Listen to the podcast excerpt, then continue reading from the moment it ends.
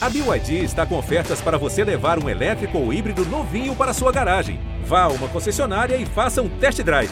BYD, construa seus sonhos. Se o próximo fizer o Palmeiras é campeão! Palmeiras! Campeão! Marcelinho e Marcos partiu, Marcelinho bateu! Marcos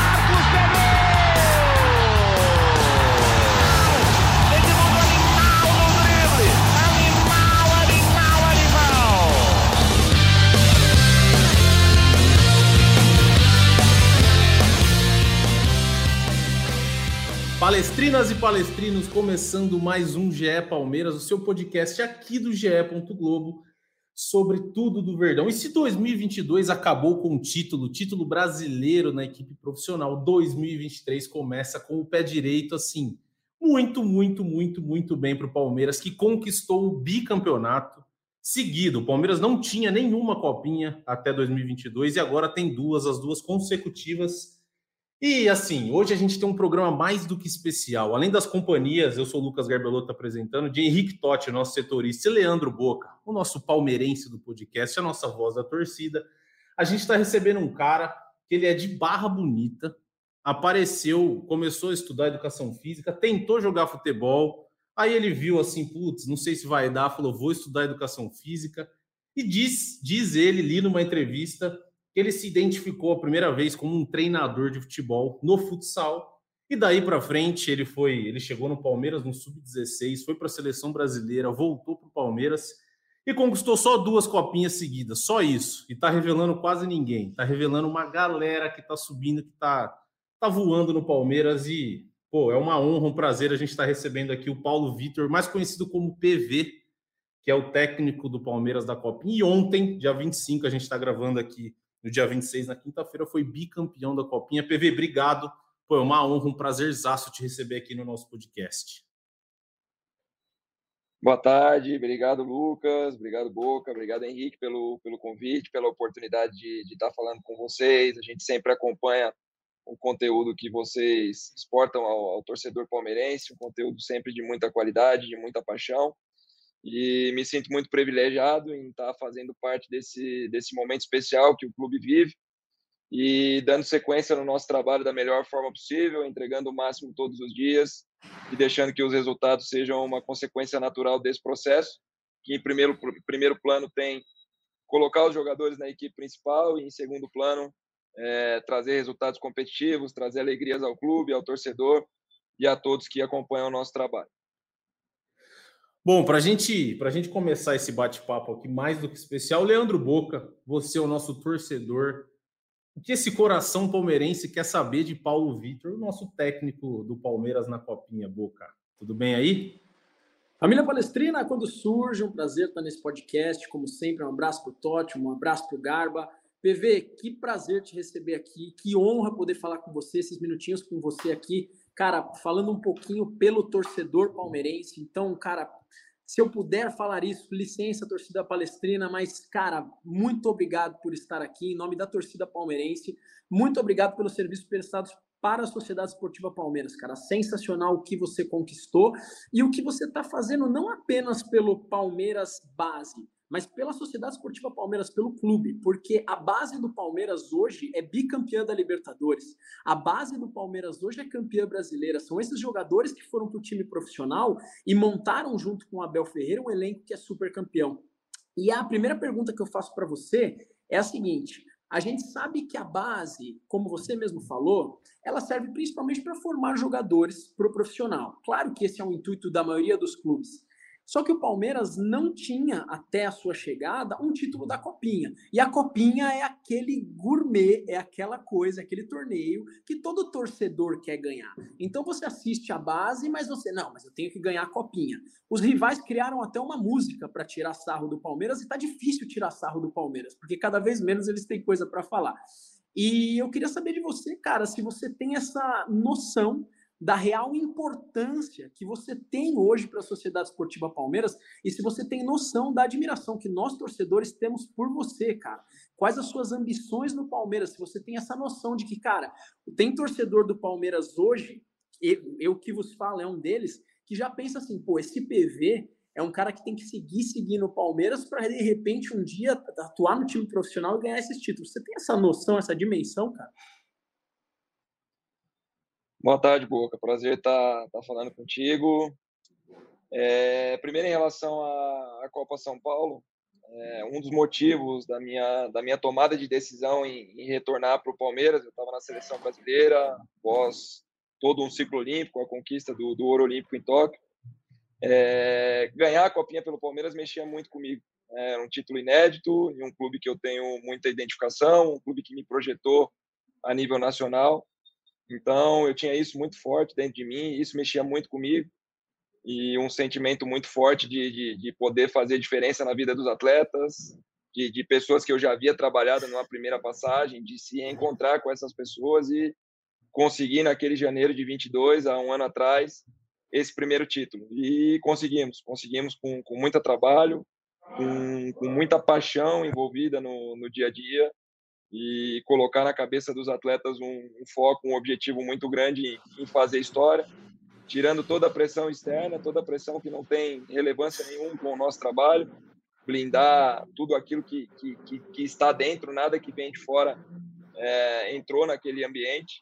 E na sequência da temporada, na sequência do ano, com os outros feitos que a gente teve do Campeonato Brasileiro, da Copa do Brasil, e agora nessa reformulação de elenco, nesse grande desafio que a gente teve aí entre novembro e, e dezembro para montar uma nova equipe, uma equipe jovem, uma equipe com com mentalidades e sonhos é, distintos, né? Atletas como o Henry, por exemplo, fazendo seu último jogo ontem pela base, muitos atletas subindo do 17, muitos atletas em primeiro ano de, de sub-20, mas eu acredito muito na mentalidade e na força do coletivo. Acredito muito que a estrela é a equipe procuro vender isso todos os dias para os atletas. E eles compraram muita ideia. Eu falei com eles na palestra ontem de que mais difícil do que levantar o troféu ontem era formar um grupo com todas essas, essas diferenças, com todas essas distinções a nível de, de, de, de, mentalidade, de maturidade, e a gente conseguiu fazer isso em pouco tempo. Eu acho que isso é um grande mérito da comissão técnica, do afinco que a gente trabalhou nesse período para transformar esse grupo num grupo vitorioso em muito pouco tempo, crescendo dentro da competição, se encontrando dentro, da competição. Então, acho que é um, é um mérito muito grande do Palmeiras, em forma geral, nos proporcionando todas as condições possíveis para desenvolver esse trabalho.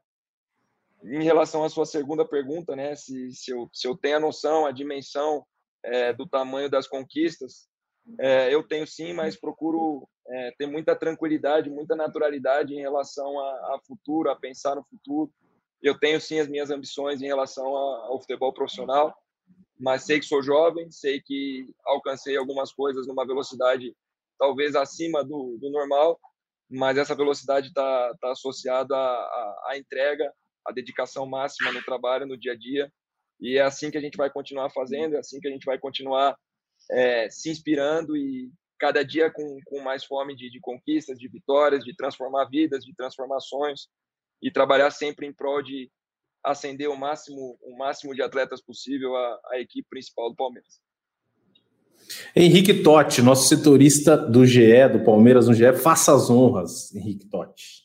Fala Garba, Boca, PV, prazer estar aqui com, contigo, te receber no podcast. É, parabéns por mais um título. É, você falou muito bem desse grupo que vocês criaram para a Copinha. E em cima disso, eu queria é, saber, porque eu fiz duas matérias é, mostrando a situação da safra anterior, campeã em 2022, situação contratual, quem foi aproveitado, quem foi vendido, quem foi emprestado. É, e agora também estou fazendo uma dessas situações é, do elenco atual da Copinha. Eu queria fazer como vocês fazem para gerir é, essa situação de uma safra vindo atrás de uma, de uma safra. os jogadores de 2022 é, muitos receberam oportunidade no profissional, mas claro, não foram tão aproveitados, até por questão de necessidade do elenco, claro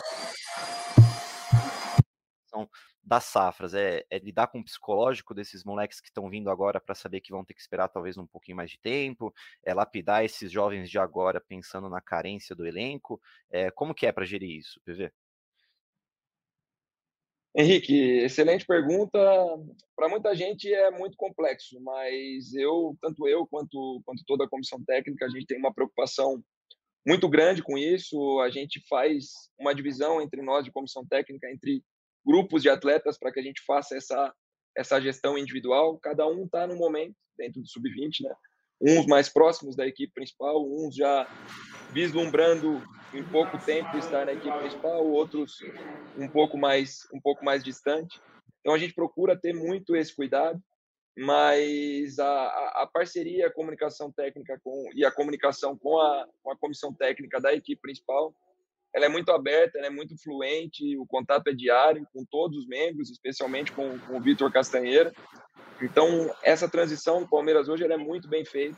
Os atletas que sobem treinar com o profissional, os atletas que participam de um grupo de apoio com a equipe principal e retornam para jogar no sub-20, é, tem isso muito claro, que é entregar o melhor, é fazer o melhor independente do ambiente que ele esteja inserido, seja no profissional ou seja na base. Então, a gente lida com isso com muita naturalidade mas principalmente por essa, por essa transparência né, e essa comunicação muito, muito fina entre a equipe sub-20 e a equipe principal.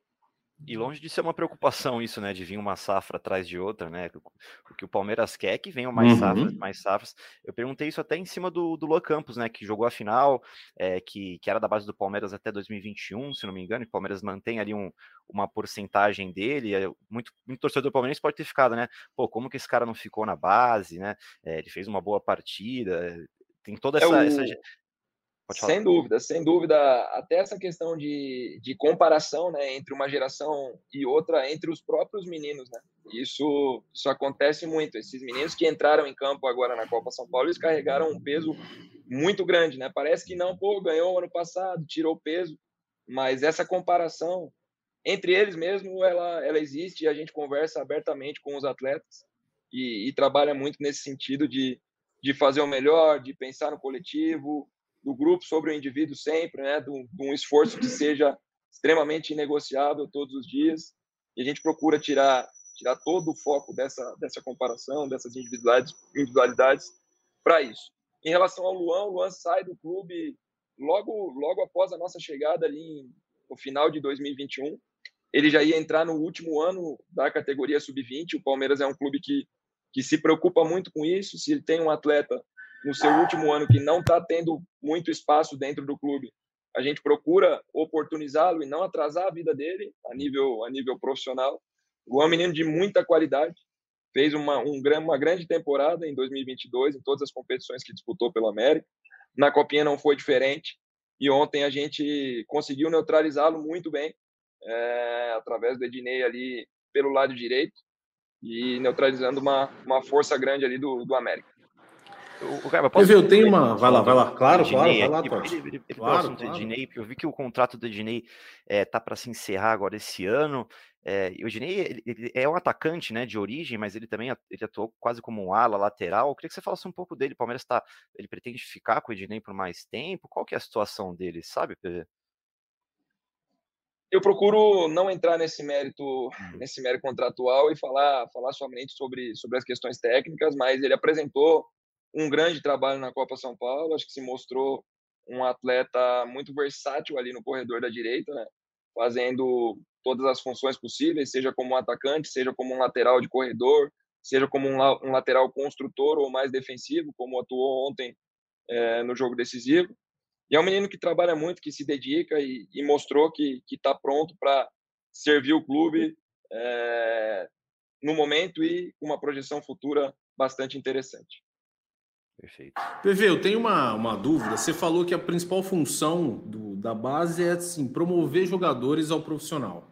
Quando você tem, não, não é o seu caso no Palmeiras, mas quando você enxerga, por exemplo, um time que foi campeão da Copinha, mas que esse time não conseguiu projetar grandes jogadores para a equipe profissional. A sensação é de dever cumprido, não de dever cumprido, mas assim, vocês, quando vocês olham, você fala, pô, a gente fez o que dava, fez o trabalho 100%, porque muitas vezes você tem um grupo na mão que encaixou, que o jogo conseguiu coletivamente ser muito bom, mas você não tem grandes nomes que, que podem ter uma projeção nacional.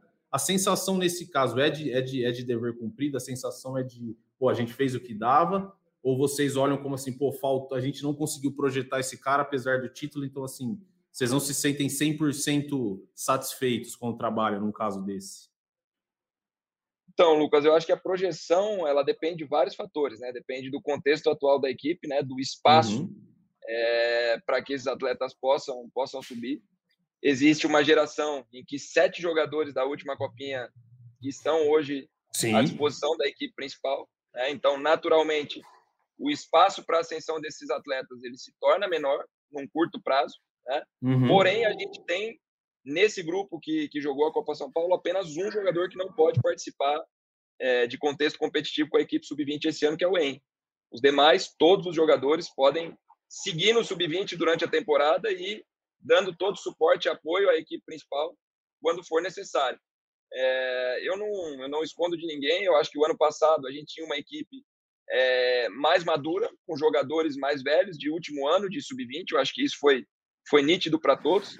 A gente uhum. tinha uma equipe que já vinha de um processo competitivo conosco na, na reta final do Campeonato Paulista, em jogos do Campeonato Brasileiro Série A, representando a equipe principal. Então, o nível de maturidade daquela equipe que inicia a Copa São Paulo, é, ela é infinitamente maior do que essa que iniciou esse ano. Essa foi uma equipe, para vocês terem noção, que jogou o primeiro jogo oficial junto na estreia contra a Juazeirense. Ela fez o seu primeiro jogo oficial dentro da estreia da competição. Então, foi uma equipe que cresceu dentro da competição, uma equipe que teve muitos ajustes dentro da competição. E aí eu tenho que enaltecer, sim, o nosso trabalho, o trabalho de, de toda a comissão técnica de, de fazer, de construir essa equipe dentro da competição, dela ganhar corpo, dela ganhar um espírito coletivo muito forte e chegar à decisão uhum. de conquistar o título. É óbvio que eu tenho certeza que tem atletas assim que, que, que, que vão estar figurando aí na equipe principal durante a temporada, seja com mais protagonismo, seja com um grupo de apoio e suporte, como foram vários outros durante a última temporada. Mas eu acho que o, o trabalho foi, foi entregue, foi feito o melhor nível possível aí. Ô PV, deixa eu te fazer uma pergunta que praticamente toda a torcida aqui está querendo fazer, relacionando esses jogadores da base, principalmente dessa edição da Copinha, com o time profissional, tá? É sabido por muitos, né, que a torcida palmeirense está clamando por reforços no time principal, principalmente no setor de meio campo, depois, naturalmente, de perder o Danilo, né, e o Scarpa também. E a gente viu na Copinha muitos jogadores brilhando, e eu queria que você falasse no caso do Pedro Lima, sobre esse jogador. Se esse jogador for chamado ao time profissional, se o Abel Ferreira olhar com carinho para esse jogador, é claro que existe tempo ao tempo. O Hendrick subiu profissional, começou no banco de reservas, hoje ele é titular. Claro que tem tempo ao tempo. Mas você enxerga que esse jogador pode ser um jogador que, assumindo a camisa profissional do Palmeiras, é um cara que já tem maturidade suficiente para vestir a camisa e, de repente, assumiu o time no meio de campo antes de uma contratação? Olha, Boca, essa é uma pergunta muito difícil de ser respondida previamente, né? A gente projeta muita coisa boa para o Pedro Lima, eu acho que ele já se provou no Sub-20, não só pela Copa São Paulo, mas pela temporada que fez. Foi titular durante toda a temporada 2022, com conquista de Campeonato Brasileiro e Copa do Brasil, jogando em altíssimo nível, né? fazendo uma função de, de médio ofensivo, atuando pela faixa direita do campo. Né? Então, ele, ele desempenhou uma função muito interessante. Na Copa São Paulo foi muito versátil, jogou como um, um, um médio segundo atacante nas rodadas iniciais, por trás do, do centroavante do Juan, é, atuou pela faixa da direita, jogou lado a lado junto com o Léo. Então, é um, é um atleta que se construiu muito é, dentro da temporada e que dentro do sub-20 mostrou já que é capaz e que está pronto é, para dar um próximo passo na carreira. E aí, como você bem colocou, é o tempo que vai dizer é a necessidade do elenco principal que, que, que vai dizer. E caso ele seja necessitado, caso ele seja requisitado, com certeza ele vai, ele vai entregar coisas muito boas, porque é, além de um, um, grande atleta, é uma grande pessoa, um menino muito inteligente, um menino muito dedicado, é um menino que, que enxerga muito além do tempo. Então, eu tenho certeza que, que trata-se de um jogador diferente que vai trazer, no tempo devido, muitas alegrias aí ao, ao torcedor palmeirense fazer uma aqui. O Pedro Lima é, é um baita de um personagem, né? falei com ele. Você é fã, você é fã dele, você é fã ah, dele. Pode confessar, eu sou fã, sou fã. O cara fala bem, é, tem toda fez, tem toda aquela história dele ter feito filosofia, é um líder em campo, bem legal. Mas eu queria falar de outro moleque que também teve destaque, que é o Kevin, né?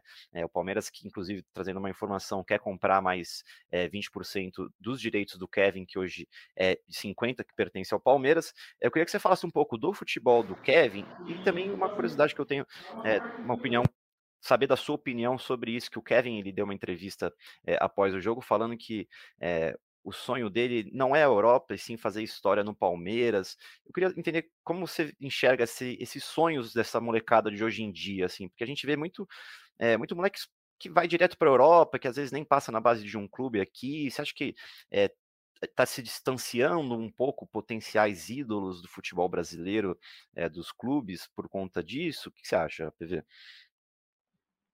Pô, Henrique, eu acho que eu, eu, eu enxergo e cultivo todos os dias é, em conversas individuais, em conversas com o grupo, é, esse tipo de situação, né? De fazer uma história dentro do clube, é, criar uma história dentro do clube. Eu acho que isso é muito difícil de se ver hoje tanto para jogadores quanto para treinadores. A gente vê uma mudança de, de, de clube muito frequente em relação aos atletas, talvez muito precoce até. Isso é uma coisa que a gente não controla, né? mas eu, eu acredito muito nesse discurso. Acho que o Kevin fala isso do coração, porque realmente é, ele já me falou isso algumas vezes, né? Ele quer crescer dentro do clube, ele quer fazer história é, dentro do clube. É um menino que evoluiu muito dentro da temporada. É, ele, ele conviveu com uma concorrência muito forte no setor ali durante a temporada 2022, jogou em posições diferentes durante toda a temporada, fez todas as funções do ataque, e acho que isso também colaborou muito para o desempenho que ele teve na Copa São Paulo agora, jogando como atacante de beirada, que era muito, é, muito capacitado para situações de um contra um, de drible, de individualidade, que, que são situações que a gente está tá vendo cada vez menos no, no, futebol atual. Então a gente procura estimular muito essas situações também. E ele atingiu um nível de confiança muito interessante dentro da competição e, e foi eleito com, com, com, muita justiça e mérito aí o, o craque da competição. Ah, legal, é super importante isso mesmo, também concordo.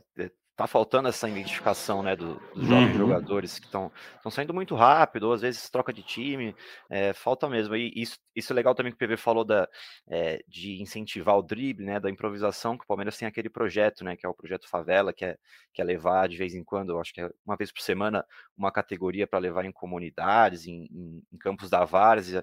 É, queria que você comentasse um pouquinho também disso, PV. Você sente que, que no sub-20 já faz diferença, porque não é o sub-20 que vai para esse projeto, né? Até, não sei se tem por conta conta de, de, risco de lesão? Acho que imagino que seja as categorias mais jovens, né? Você vê diferença nos moleques que chegam? Sem dúvida, esse projeto ele, ele envolve as categorias sub-10 a, a, sub-14, né? Inclusive agora um dos campos de CT de, do CT de Guarulhos ele vai virar um terrão, né? para que uhum. a gente tenha dentro do CT também um campo um campo com essas características. E eu acredito muito nesse projeto porque ele desenvolve muitas coisas, né? Ele, ele desenvolve é, muito mais essa liberdade para o jogador. Eles vão para o terrão, eles mesmos escolhem o time, eles jogam em posições diferentes, eles ditam as regras da atividade, do jogo. Eu acho que tem faltado muito essa liberdade nas categorias iniciais, que é o que a gente teve lá atrás, né, no nosso período de, de, de atleta. A gente tinha muito a rua, a gente tinha os campinhos de terra, a gente tinha muito mais liberdade no dia a dia. É, o mundo era muito menos violento, era muito mais preocupante para as nossas famílias né, do que hoje. E muitas vezes o ambiente dentro da formação, principalmente nas categorias menores, ele se tornou muito muito profissional, ele se tornou muito fechado, com muitas regras, e isso não ajuda no desenvolvimento do atleta, isso não contribui é, na formação de um atleta que, que, que tenha mais características de, de, de, improviso, de liberdade, de criatividade é, dentro dessas categorias iniciais. Então, eu acho que o Palmeiras desenvolveu de forma pioneira esse trabalho através do, da figura do João Paulo, né? E tem tido muito sucesso e a gente tem visto nas categorias nas categorias menores aí e a, e a partir do sub 15 16 os jogadores trazendo muita coisa boa desse desse projeto aí. É legal demais. Eu dei essa, eu dei essa notícia do, do campo de terra lá no CT. Aí a torcida uhum. ficou maluca, né? Mas como assim? Vão jogar no campo de terra, não sei o quê. Não é que o Palmeiras está largando os jogadores no campo de terra, né? Tá aliando todo o profissionalismo e estrutura que Sim. tem a trazer esse, esse fato que o, que o, futebol, que o jogador brasileiro trazia antigamente, né? Que é o do drible, da improvisação. Acho, acho bem legal, né, Berba? Fala aí. É do, é do campo de terra a, a, ao que há de mais moderno a nível de Exato. tecnologia. O Palmeiras Sim. consegue ter tudo isso. E eu acho que esse equilíbrio, esse equilíbrio é, é um grande case de sucesso do clube também. E a gente, a gente acredita muito nisso. PV, eu ia te fazer uma pergunta sobre o futuro, mas já que você tocou no assunto de mais top de tecnologia, de preparação, a gente viu é, que de 2015 para cá mudou completamente a base do Palmeiras. É, qual, o que você acha que é o principal diferencial do clube hoje, em termos de estrutura? Porque vocês ouvem falar o que tem no, pô, o que tem no, o que tem no muro do vizinho, todo mundo sabe, entendeu? A termo de estrutura e tudo mais. O que você acha que é o principal diferencial hoje da base do Palmeiras para ter tantos tantos garotos, atrair outros garotos e para virar para virar o que virou nos últimos anos? Porque assim, muito se falava, pô, Palmeiras não tem base, Palmeiras não tem base. E hoje é assim, se você for parar para ver, até rivais falam, pô, hoje acho que a melhor base do Brasil é a do Palmeiras. O que você acha que é o principal diferencial hoje da, da base do Palmeiras que os outros clubes não têm ou que o Palmeiras faça melhor? Grande pergunta, Lucas. Eu tenho respondido muito perguntas nesse sentido, é, mas para mim é muito simples de, de responder. Para mim, em primeiro plano, a continuidade do trabalho, né? O João Paulo ele chega aqui em 2015 e permanece até hoje, dando continuidade, aumentando cada vez mais a, a fome, a identificação com o clube, não só dele, mas de todos os profissionais e atletas que, que estão envolvidos nesse, nesse projeto.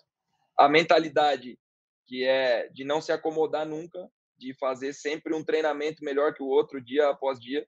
A gente é muito cobrado sobre isso e nós cobramos muito os atletas sobre isso, de entrega e dedicação plena ao trabalho, à atividade, ao desenvolvimento individual e coletivo no, no dia a dia. E as pessoas. Eu acho que o Palmeiras é, hoje ele tem o, o privilégio de ter profissionais de altíssimo nível, dedica muito a sua atenção ao trabalho de campo através de seus treinadores, seus auxiliares, seus preparadores físicos, treinadores de goleiros, enfim, todo o staff que envolve a preparação de campo, e ao departamento de captação que, que, que hoje atua de forma muito uhum. aquecida no mercado, trazendo tudo o que há de melhor. Eu acho que tudo isso que eu te falei, de continuidade, de mentalidade, de um trabalho de campo, de um desenvolvimento é, individual, de, um, de, de, através desse desenvolvimento a gente conseguir resultados esportivos é, convincentes e consistentes ao longo desses uhum. últimos anos. Isso também atrai muita gente para querer jogar no Palmeiras, né? para querer estar no Palmeiras. Eu acho que hoje o Palmeiras desperta esse desejo, que é algo que, com certeza, há 10 anos atrás não teria. Eu acho que isso é um grande chamariz, é um grande ponto de partida também para você ter, ter sucesso nas categorias de base. Uma coisa vai, vai puxando a outra e tudo uhum. isso está muito bem amarrado, com muita prática com muita prática. O João Paulo também tem, tem muito isso no, no discurso, mas principalmente na, na execução, com, com, com todos os seus treinadores, com todos nós, e a gente, a gente aposta muito nisso. Usa o que tem de mais moderno a nível de, de teoria, de tecnologia, uhum. mas a, a principal função, a principal atenção é na prática, é no desenvolvimento dentro de campo você falou de chamariz, a gente até falou sobre, sobre um chamariz é, nesse podcast, que, por exemplo, a situação do Locampos, né? Que é, o Palmeiras não, acaba não segurando os moleques, né? Se eles conseguem se desenvolver, se, se o Palmeiras vê um potencial para eles se desenvolver em outro clube, o Palmeiras, claro, vai tentar manter ali um, um percentual do garoto, mas vai deixar o. não vai segurar o moleque, né? Então, os, os mais novos que, que que veem o Palmeiras como um, um, futuro clube pensam nisso também, né? Assim, ah, se eu não for aproveitado ali, eu sei que o, eu sei que o clube talvez não vai me segurar, né? Vai me deixar, eu, eu vou. Não, é exatamente, é exatamente isso, Henrique. Pode parecer até controverso para muita gente, pô, mas como é que o Palmeiras eh, libera jogadores que hoje estão enfrentando o Palmeiras numa semifinal, numa final de Copa São Paulo? É uma pergunta muito simples de, de, de se responder. Eu vou citar o Luan aí, vou. O Luan é um jogador 2002, é, e naquele momento ele tinha Giovanni, ele tinha Kevin, é, jogadores 03, 04, jogadores mais novos de uma mesma posição, o Luan entrando no seu último ano. E aí o clube naturalmente ele precisa ele precisa fazer algumas escolhas, né? Uhum. E aí a gente acaba fazendo esse tipo de opção e colocando o jogador para poder atuar, né? Não atrasando a vida do atleta também e ficando com, com um percentual é, do jogador. Eu acho que o Palmeiras tem feito muito bem isso e, e todos os jogadores que passam por aqui têm sucesso em outro clube, a gente também fica muito feliz por ter contribuído de alguma forma com, com essa formação e o clube também tem, tem o seu vínculo com, com o atleta. A gente fica, eu sinceramente fico muito satisfeito e sinto muito prazer em, estar tá vendo esses atletas brilharem, porque são, são atletas que a gente também se, se identificou, trabalhou e, e, estima muito por tudo que eles apresentaram também dentro do clube no período que tiveram aqui. O PV, deixa, você está falando muito de continuidade, continuidade. A gente poderia falar muito sobre continuidade aqui, daria para fazer um podcast de 10 horas, ainda falar de Hendrick, falar do Estevão, mas a gente quer saber também de Paulo Vitor, né? A torcida quer saber de PV, somos fãs de PV, você está falando de continuidade.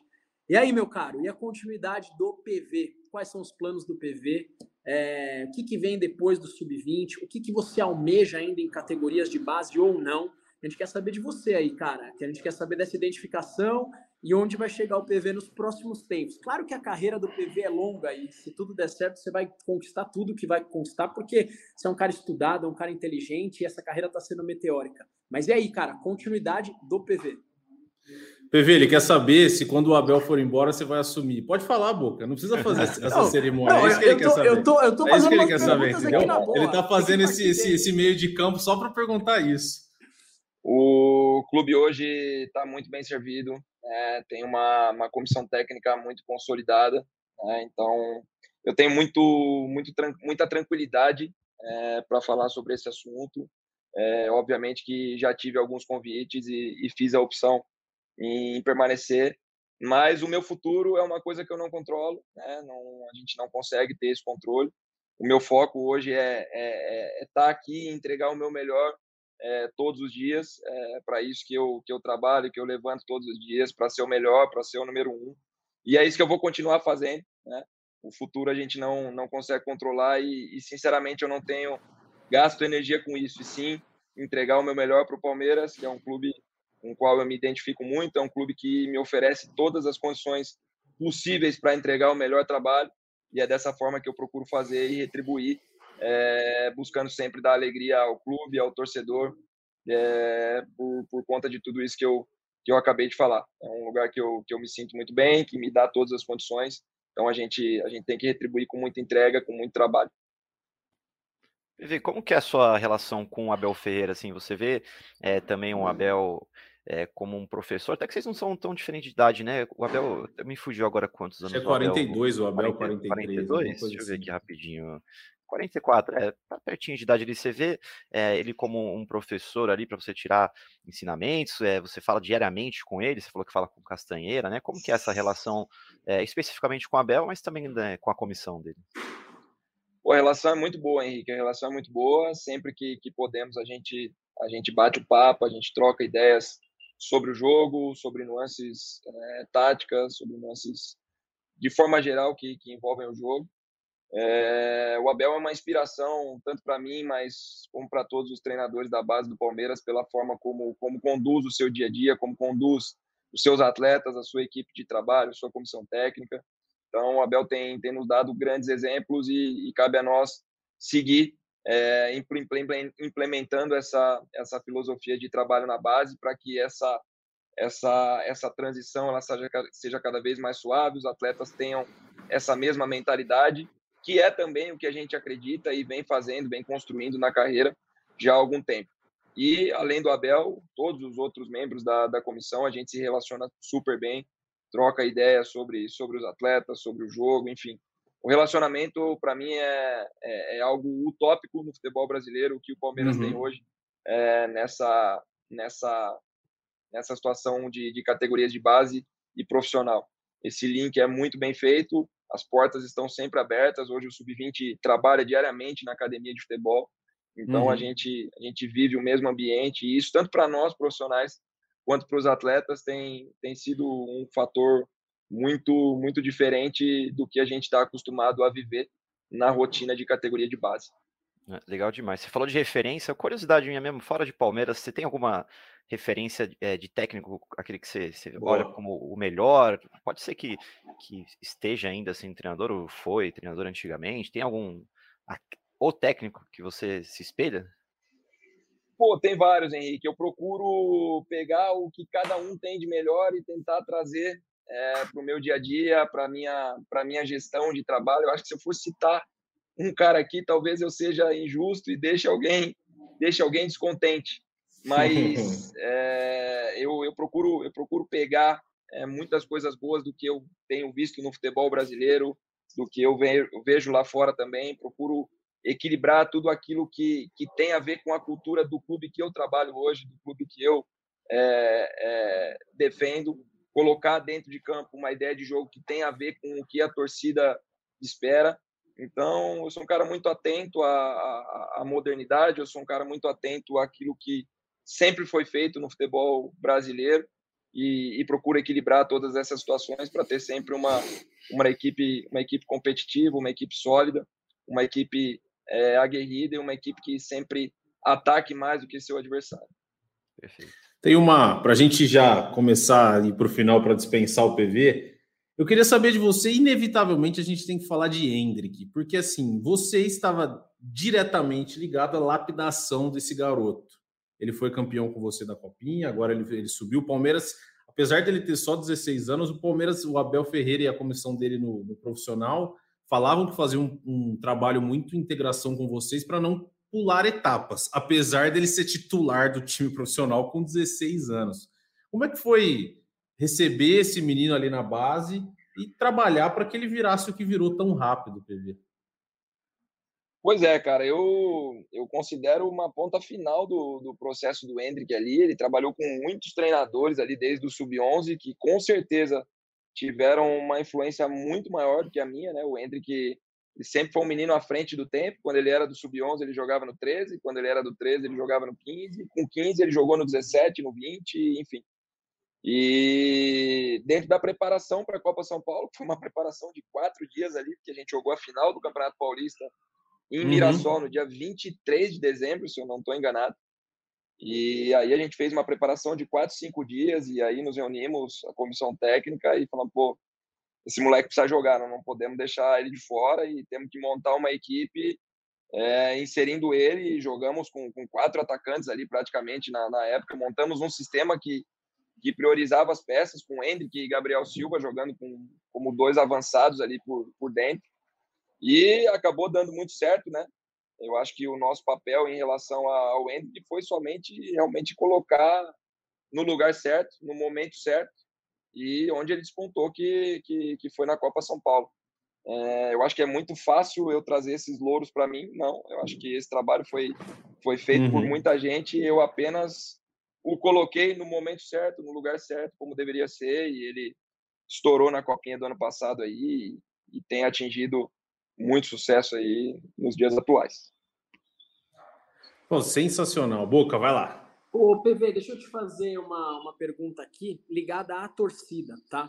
A torcida, você estava falando de Hendrick, a torcida tem muita expectativa no Hendrick, da mesma forma que a torcida agora também tem muita expectativa em jogadores que vão chegar nesse time que você dirigiu, e especial do Estevão, né? É, é, um garoto jovem que teve a oportunidade ontem de, de entrar jogando, né? É um jogador excepcional eu queria que você falasse para a torcida agora até que ponto essa, eu não queria usar a palavra pressão, mas esse entusiasmo da torcida com esses jogadores que estão chegando é bom para o jogador ou isso daí, de certa forma, pode até atrapalhar o jogador, essa ansiedade do torcedor. Porque o torcedor palmeirense é aquela coisa, aquele sangue italiano corneta. Gabriel Jesus, na época, jogou dois jogos se adaptando, foi cornetado. Até que ponto é válida essa, esse entusiasmo do palmeirense, do torcedor, ou até que ponto, torcedor, calma, segura a onda, que é um garoto de 15, 16 anos?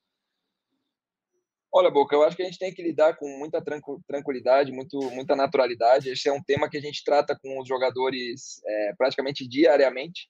E eu trago para eles que expectativa gera ainda mais responsabilidade. Responsabilidade deles em conduzir a carreira da melhor forma possível, responsabilidade em entregar o melhor possível, responsabilidade em estar preparado para o momento que tiverem a oportunidade, no tempo certo. Então, eu acho que a expectativa da torcida ela vai acontecer, é natural, né? é, é difícil você conter isso, mas os atletas estão muito equilibrados emocionalmente e mentalmente para esperar o momento certo e quando acontecer eles vão eles vão entregar porque eles estão estão preparados e lidam muito bem com a responsabilidade que tem diante dessa expectativa. Perfeito. Eu vou fazer, fazer minha última pergunta, era meio em cima disso também, é, mas na questão do protesto que, que rolou recentemente ali no Palmeiras sobre reforços, porque, querendo ou não, também a base está diretamente envolvida nessa questão de reforços, né? Porque o Abel também sempre cita a base durante é, as entrevistas coletivas. É, você acha que esses protestos acabam respingando alguma coisa, ou exatamente isso que você falou, o trabalho psicológico em gerar expectativa em cima dos, dos moleques é bem forte, então isso acaba nem afetando nada? É por aí mesmo? Não, é por aí, Henrique. Acho que não, não afeta, não. Esses atletas estão muito focados, os atletas da base do Palmeiras, focados em, em fazer o trabalho deles, entregar o melhor dentro daquilo que eles, que eles controlam. É um grupo muito, muito tranquilo, muito maduro em relação a isso. Perfeito. Pô, PV, acho que eu peguei uma pergunta aqui do, do Twitter, o Lecão mandou. Paulo Vitor, como é treinar a base da maior instituição de futebol do Brasil de todos os tempos? Para a gente fechar, como é ser treinador da base do Palmeiras? Pô, você está num, você tá no time que mais conquistou de 2015 até hoje. Você é o treinador da base que está revelando mais jogadores. Como é para a gente fechar ser treinador do Palmeiras? Esperamos todos que você, em breve, em breve eu não sei se você quer ou não, mas que você assuma a equipe profissional, porque, pô, já se mostrou muito, muito, muito competente. Ah, eu acho que trabalhar no Palmeiras hoje um grande privilégio, né? O privilégio de, de poder trabalhar numa das maiores instituições do futebol brasileiro, da América do Sul, do mundo, uma instituição gigantesca que pensa muito grande, que está disposta a fazer o possível e o impossível para oferecer é, as melhores condições de trabalho para todos os seus colaboradores. Então, acho que é um, um privilégio participar desse momento especial que o clube vive, tanto no futebol profissional quanto nas categorias de base, e continuar entregando a nossa melhor versão para que o clube continue recebendo e tendo jogadores de altíssimo nível na equipe principal, associando a isso a resultados esportivos, a equipes sempre competitivas, disputar sempre os grandes jogos, que com certeza contribuem muito é, nessa fase final de, de formação desses atletas. Bom, amigos, acho que Pô, sensacional a conversa. Não sei se vocês têm mais alguma. Demais. Boca tem uma última, Totti tem uma última. Se não tiverem. Ah, demais a conversa. A gente... só, só agradecer o homem, cara. Só agradecer o homem, é. porque é mais um título na base, é mais um título do Palmeiras. Colega de profissão, né? Uma, um meteoro na educação física aí. Então, sucesso, PV. Muito fera, cara. Avante palestra. Obrigado, obrigado, Boca. Obrigado, Henrique. Obrigado, Lucas, aí pelo convite. Estou é, sempre à disposição é, quando, quando quiserem bater um papo, um papo sobre base, um papo sobre o clube. É, sou fã do conteúdo de vocês e seguimos firme aí em frente para fazer o Palmeiras cada dia cada vez mais, mais forte. Bom, depois dessa conversa sensacional com o Paulo Vitor, pô, não tem nem o que, o que falar, Henrique Totti, Boca, o cara tá, ganhou duas copinhas seguidas, ele tá revelando um monte de moleque bom, faz um trabalho sensacional, pô, o cara fala bem, gente é. boa, educado, não tem muito o que falar desse papo, mas ontem o Palmeiras profissional também foi a campo, reservaço, tava todo mundo, os, os titulares que, de, que vão jogar, devem não, que vão jogar, né? A Supercopa é, no 11, sábado. 11 poupados, né? É, então, todo, curiosamente, por, 11, então 11. vai todo mundo, é. vai todo mundo jogar. O time que a gente já já está mais ou menos acostumado agora, sem Danilo Scarpa, mas com Rafael Veiga e talvez o Jailson ou o Gabriel Menino, tem esse, só essa dúvida. É, menino, né? mas... né? Jailson jogou jogo inteiro contra o Ituano. É, vai jogar o Gabriel Menino, enfim, é o que a gente já está acostumado. Palmeiras ganhou de 3 a 1 gols de Rafael Navarro, que voltou a marcar depois de 20 jogos, 30, 20, 20 ou 30, 30 jogos, 20 jogos. 30 jogos, mais 30 especificamente, vamos 30 jogos com o, o Rafael Navarro, que não são 30 jogos como titular, né? Deixa eu pegar aqui. É, não são 30, 90 é, é minutos também. Não vira um sensacionalismo, né? Cara? É, vira uma vira VAR. Vira é, e, Desses 30, é. são 6 como titular, mas são 832 minutos em campo sem marcar um gol. Então, assim. 832 é... minutos são quase tá 10 jogos ainda. inteiros. Quase 10 são jogos 832 inteiros. minutos, sabe? É bastante. E aí, dividindo, dá esses 30 jogos que ele entrou em campo. É claro, não são 30 jogos como titular, mas são 832 32 minutos sem um centroavante marcar um gol. Se isso, não é se isso não é noticiável, eu não sei o que, que é, mas isso é um tabu, né? Mas tudo bem, é que eu, a gente recebeu críticas por colocar 30 jogos lá só. Mas, é. mas tá bom, tá bom. Enfim, Navarro marcou, Bruno Tabata marcou, que acho que assim é um cara que, pelo menos eu acho que tem tudo para vingar e para ser muito importante esse ano no Palmeiras. Parece ser um ótimo jogador. Bateu muito fez, bem o pênalti. Fez um bom, fez um bom jogo, cara. Fez um bom fez jogo. Um bom jogo é. Foi um dos melhores em campo, foi eleito melhor em campo. Exato. Exato. É. Outro gol contra e o Palmeiras venceu por 3 a 1 Assim. Gol contra graças Boca. a Flaco Lopes que desviou a bola. É verdade, é verdade. Dá os créditos também. Flaco é. Lopes, esse que participou do, dos três gols, né? E a atuação do. Atuação, confesso que, pô, olhando o grupo tal, antes do jogo, a galera, pô, não vou nem assistir, pelo amor de foi Deus. A minha reação, olha esse foi time. a minha reação. No final das contas, o time, o time fez um bom jogo, né? Fez um bom jogo. Não foi assim, pô, negócio de encher o olho e tal. Mas fez um bom jogo, né, Boca? Cara, o que eu falei basicamente no meu vídeo ontem da voz da torcida. Cara, quando você bate o olho naquela escalação, você xinga. Mas é uma opção, é uma opção, porque o Palmeiras vai jogar o sábado na Supercopa, é o que interessa, é o que interessa. E, é, e são as opções que nós temos, porque ninguém contratou ninguém e os reservas são esses. Então você olha aquela escalação, você bate o olho, você lembra um Palmeiras de uns anos atrás. Então, assim, essa é a real. Só que o jogo foi extremamente satisfatório, tá? Para mim, os reservas do Palmeiras no sistema defensivo são excelentes tá? Tanto, Sim, tanto defensivamente é bom. O Lombo é um monstro, o Mike tá pedindo passagem, tá melhor que o Marcos Rocha nesse começo de ano. Luan e Kusevich é uma boa dupla e o Vanderlan joga dupla. muito. Então, Sim. defensivamente, o Palmeiras está estruturado. O meio-campo é ruim, tá? Jailson e Atuesta, para mim, mais uma vez, uma péssima partida dos dois. Gostei Depois entrou... um pouco mais do Jailson, Boca. O Atuesta ah, chama ele pra péssimo. tomar um café, então, porque pra mim é horroroso. ah, não, eu achei que deu uma evoluída, assim, nos últimos jogos lá. Coitado. O. Ah, peguei no pé, peguei nem no pé. Nem vou chamar o café o Atuesta, eu chamaria. Que acho que Mas assim, pra mim, pra mim falta peça ali. Se falta titular falta, nessa posição, imagina a reserva. Aí teve o Tabata, que foi interessante o jogo do Tabata, ele jogou bem. O Tabata, na minha ele opinião, é bom jogador. É um o Tabata é bom jogador. Não é um jogador ruim, tal como o Breno Lopes, que é um excelente jogador para compor elenco. Sim. E aí a surpresa da partida de ontem, dois jogadores que eu critico bastante, Flaco Lopes e, e, e o Navarro, cara, assim, não, não, são jogadores que eu olho e falo, nossa, o novo Ronaldo Fenômeno. Não é isso, é claro que não é isso. Eu não estou falando isso. E para mim, cara, na verdade não daria nem para compor elenco, sinceramente. Mas ontem fizeram partidas interessantes. O Flaco participou de todos os gols e o Navarro, além do gol dele, além da furada também, que eu vou, vou passar o pano Sim. aqui, ele ainda teve um outro lance bom ali, virando firme, chutando na frente do gol. Então, assim, foi um jogo satisfatório, uma vitória na hora certa para um time que tem que disputar, entre aspas, uma final no sábado.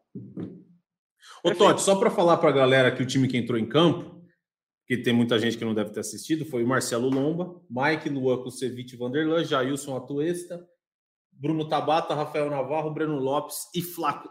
Breno Lopes e Flaco Lopes, isso mesmo. Exatamente. Aí depois entraram Merentiel, John John, Garcia, Giovanni, que entrou bem, entrou com velocidade ali na direita, e o Fabinho, Esse né? Esse eu boto fé que pode né, fazer um ótimo todo mundo bota Giovani fé. É Giovanni e Fabinho, eu boto fé. Boto Sim. bastante fé nesses dois. O Giovanni é aquilo, né? Ele teve aquele problema mais. É, aquele problema físico que o Abel confidenciou depois na coletiva, né? Do clássico uhum. de São Paulo. Então, vamos ver. Eu acho que esse moleque tem chances de pedir passagem, assim, para para, por exemplo, atuar no lugar do Rafael Navarro, que ontem atuou um pouco mais, mais aberto, né? Que como, quase como segundo atacante ali, por exemplo. Então, acho que esse time reserva talvez se altere durante a temporada. É, meus amigos, acho que a gente, a gente deu só uma passada rápida aqui no jogo do contra o Ituano, porque a gente fez aí, pô, vocês ouviram esse papo absurdo com o PV, o cara é sensacional, bicampeão da Copinha. Enfim, Henrique Totti, Leandro Boca. Sabadão, Palmeiras e Flamengo, valendo é. a Supercopa, aquele campeonato que não vale nada, mas se você perde, vale muito, porque todo mundo começa a falar um monte. Mas teremos Supercopa. Vamos fazer uma rapidinho uma expectativa para o jogo aí, Totti. Palmeiras que poupou todo mundo deve ter o Everton. Se eu falar alguma besteira, vocês me corrigem. O Everton, certo. Marcos Rocha, Gomes, Murilo e Piquerez, Gabriel. Menino e Zé Rafael. Correto. Dudu, Rafael Veiga, Rony e Hendrick, ou Hendrick e Rony. Será que o Abel não vai botar o Rony mais enfiado, vai abrir o Hendrick? Não sei, é o que eu faria, que eu gosto mais do Rony na área. Mas enfim, acho que o time vai ser esse, não tem muito o que fazer, né? E Você gosta mais do Rony longe da, da ponta, né? Cara, eu acho que mais o Rony, o Rony ele... longe da ponta do que o Rony na área. O gol que o Palmeiras fez contra o São Paulo, que depois o Rony estava impedido, o Hendrick sai para receber e cruza pro Rony entrando naquela bola que ele ficou craque, sabe? Essa atacada que ele dá Sim. na área. Não sei, mas é só minha opinião. Não, o que, que, você acha do jogo, Henrique Totti? Ah, vai ser mais um jogão, cara. Não tem, não tem como. Palmeiras e Flamengo é só jogão atrás de jogão. É, mas eu acho que assim, não tem nada de favoritismo para nenhum dos lados, longe disso. E jogo é, duro, hein? É aquilo que a gente sempre fala, né, nesse, nesse Palmeiras e Flamengo recente, né?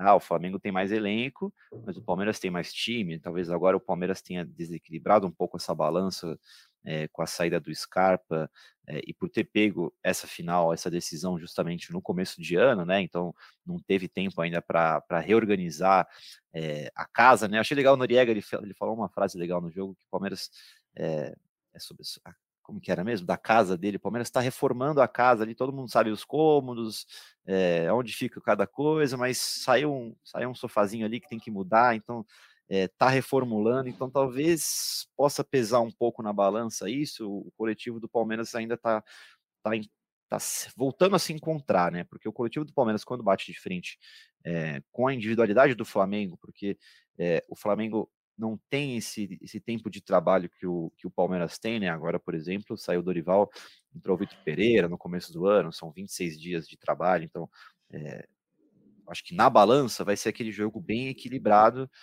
é, com o Palmeiras apostando no, no, coletivo mesmo, que hoje, por exemplo, treinou jogada ensaiada, movimentações específicas. Eu gostei desse termo que, o, é, que a assessoria da, de imprensa do Palmeiras usou no, na nota do treino que eles divulgaram. Movimentações específicas, que aí me lembra muito também da final da Libertadores, aquela movimentação específica do Mike passando por trás da, da, marcação do, do Felipe Luiz, cruzando para trás no Rafael Veiga aquilo é uma movimentação específica treinada pelo Abel Ferreira. Então a gente pode esperar um Palmeiras é, tentando trazer algumas jogadas e movimentações diferentes para quebrar esse, é, esse time do Flamengo e um time do Flamengo que o Abel Ferreira também conhece bem, não só pelos jogadores, mas pelo Vitor Pereira, né?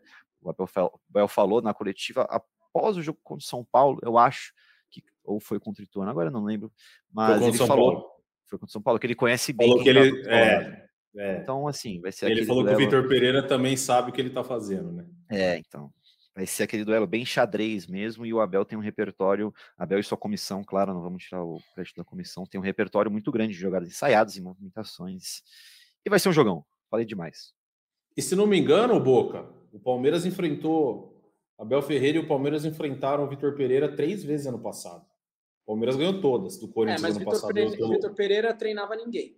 Né? Isso é importante a gente falar. O Vitor Pereira treinava ninguém, com todo respeito a Henrique Totti, trabalhava dos lados de lá. Trabalhava é, do lado de lá. Existe uma. Eu, eu vou falar para vocês uma coisa aqui hoje, tá?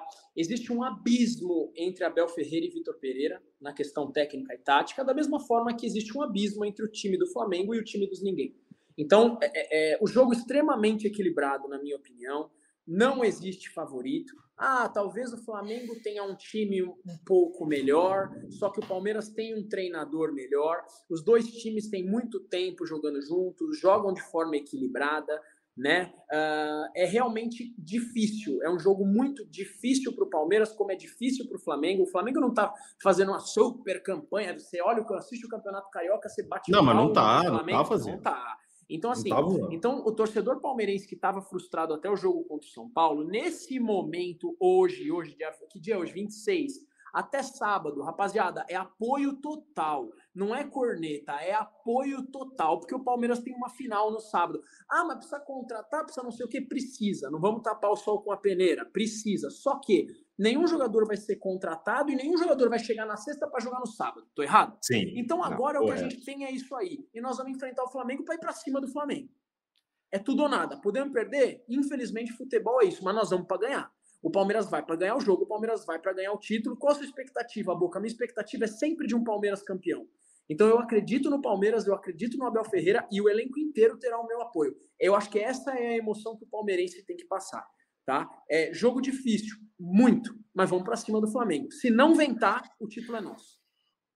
Fala, Totti. Tra trazer aquilo que eu falei da balança, né? O que, que equilibra? Se é, o, se é o coletivo, se é o individual. O Boca falou legal do Campeonato Carioca. É, que não está fazendo uma campanha absurda. Eu falei, com quem que o Flamengo está jogando no Campeonato Carioca? Com todo respeito a Português Carioca, ao Madureira, ao Nova Iguaçu. É, o Flamengo titular empatou com o Madureira 0 a 0 Com todo respeito a esses quatro times, os quatro dos primeiros jogos do Palmeiras na temporada é São Bento em casa, Botafogo de Ribeirão Preto fora, São Paulo em casa e Ituano fora. Ituano e Botafogo de, de Ribeirão Preto, eu não vou cometer nenhum equívoco aqui, vou pegar em que divisão eles estão. Mas são times de, não, o Ituano, de qualidade. O Ituano, né? se não me engano, quase subiu, pô. O Ituano fez uma ótima campanha na Série B. O Botafogo de Ribeirão Preto, se eu não me engano, Totti, por favor, confirme essa informação, não é nem a minha função aqui. aqui. mas eu acho que dos últimos anos, foi o jogo que o Palmeiras venceu de 1 a 0 né? É, dos, do... Foi o gol do Veiga. Isso, dos últimos, eu ouvi, eu ouvi que dos últimos anos é o maior investimento desse clube em função das participações dele. Então, assim, não dá para comparar, claro, o São Paulo com esses adversários do Flamengo lá no Rio, e também é difícil comparar o Botafogo de Ribeirão Preto e o próprio Ituano. Não justifica é, a atuação de Palmeiras ou a atuação de Flamengo. Eu digo que, assim, se você, torcedor palmeirense, está achando que o Palmeiras não está tão bem, também não ache que o Flamengo está voando no Campeonato Exato. Carioca, porque não está. Exato. É, eu acho que a diferença, a diferença é bem o que vocês dois falaram muito bem. O Flamengo tem um, tem um time que, apesar de não ser tão, entros, tão, tão entrosado, não, de não ter um trabalho tão longo como o Vitor Pereira, tem muita qualidade, né? Você pega um Gabigol, Pedro, Arrascaeta, Everton Ribeiro. Eles têm São mais entrosados entre eles, né? também. É, eles têm mais capacidade de definir um jogo, talvez, que os, que os jogadores do Palmeiras. Mas o Abel Ferreira tem um trabalho aí de dois anos e tanto, super consolidado, super vencedor. E aquele jogo da Supercopa de 2021, foi 2021, né? Pô, foi um puta jogo de bola. Foi um jogaço de bola. Foi um Dois dois. jogaço de bola. Que foi para os pênaltis, o Palmeiras É. acabou perdendo e tal. Naquela época o Palmeiras não ganhava de ninguém nos pênaltis também. E o Palmeiras tomou uma, uma virada nos pênaltis, né? Porque o jogo foi 2 a 2 É verdade. o jogo foi Era. brigado. O, Danilo, se fizesse, e o ganhava, não era? Mão, e aí, Aí o que do Luan é. Foi Duas chances de ganhar teve nos pênaltis. né? Duas. O Danilo chutou na trave para fora, trave fora. E o Luan, acho que Mas o. acho isso aí que foi, o- isso aí foi em janeiro, janeiro de Foi janeiro de 21. 20. De 21. Ah, tá. E 27 Que o Palmeiras ganhou a Copa do Brasil 2020. Copa do o Brasil, foi campeão brasileiro Ah, tá Rogério certo. Ceni. E aí, 27 de novembro de 21, aconteceu o quê? Aí aconteceu um negócio. Da- Daverson Então tá. Day. Daverson bom. Day. Então tá O Daverson. Ferreira fez o Daverson decidir. É, é isso. O que tinha que ganhar, vamos combinar, o que era importante ganhar. O Daverson resolveu para o Palmeiras. Enfim, meus amigos. Uma Ah, isso- hora quase. Isso não, tem, isso não tem nem comparação, né? Esse papo de. Nenhuma. Porque o Palme- o Flamengo ganhou aquela Supercopa, e o Palmeiras ganhou a Libertadores. Cara, o Palmeiras ser pode perder qualquer, qualquer campeonato para o Flamengo. Se não for uma final de Libertadores, nada vai equivaler. Nada, é impossível. É impossível.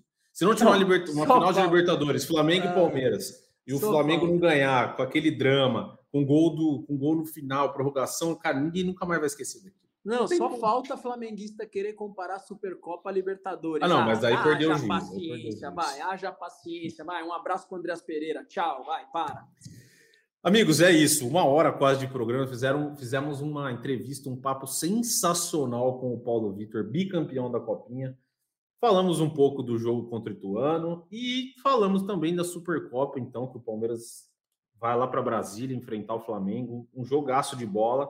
E a gente se encontra, ou não sei se no sábado ou se na segunda-feira, para falar desse jogo, mas a gente se encontra em breve. Henrique Totti, sensacional a conversa com o PV e sempre bom estar contigo neste podcast no nosso GE Palmeiras. Foi uma honra, hein? Sensacional, sensacional a conversa, sensacional o episódio, sensacional também minha folga tripla que vem por aí. Eu estarei aqui na podcast pós-final. Então, assim, eu vou escutá-los, vou, vou escutar vocês com muito prazer, descansando. Quem sabe com o Palmeiras campeão. Foi um prazer. Eu ali. também tô de, ó, eu também tô de folga no final de semana, então o meu voto é gravar na segunda-feira. Já tá, já, já tá dado o recado. Leandro Boca, eu não sei se você vai estar de folga ou não, o que você vai estar fazendo ou não, mas foi um prazerzaço estar com você de novo, falar com o Paulo Vitor, falar aí de Palmeiras e Ituano, Palmeiras e Flamengo. Você sabe que você é a maior, eu falo isso quase todo o programa, eu acho, mas você é a maior voz da torcida do GE. Eu puxo seu saco mesmo, e daqui é nosso podcast, a gente puxa a sardinha pro nosso lado, Boca.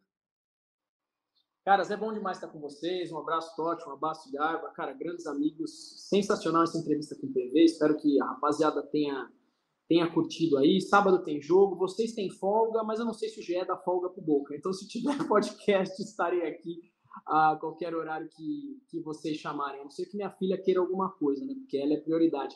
E o meu recado final vai para você que usa gorro, usa gorro nos vídeos do GE. 40 graus, 40 graus em São Paulo, você de gorro nos vídeos do GE, cornetando Navarro. Então o senhor se liga, o senhor se liga porque o Navarro tá querendo deitar, hein? Tá querendo deitar. Navagol está voltando. Um abraço para vocês. Eu vivi para ouvir Leandro Boca falar Navagol nesse podcast. Sensacional. Pô, amigos, eu sou o Lucas Garbelotto na apresentação desse podcast. Tive as companhias hoje de Henrique Totti, Leandro Boca e uma companhia ilustre de Paulo Vitor, técnico da base do Palmeiras, da Copinha. Foi um prazer, a gente se encontra, acho eu, na segunda-feira. Muito obrigado a todos pela audiência, pela parceria. E chutou Deivinho, subiu o Breno Lopes e partiu Zapata. Partiu Zapata, sai que é sua, Marcos! Bateu para fora!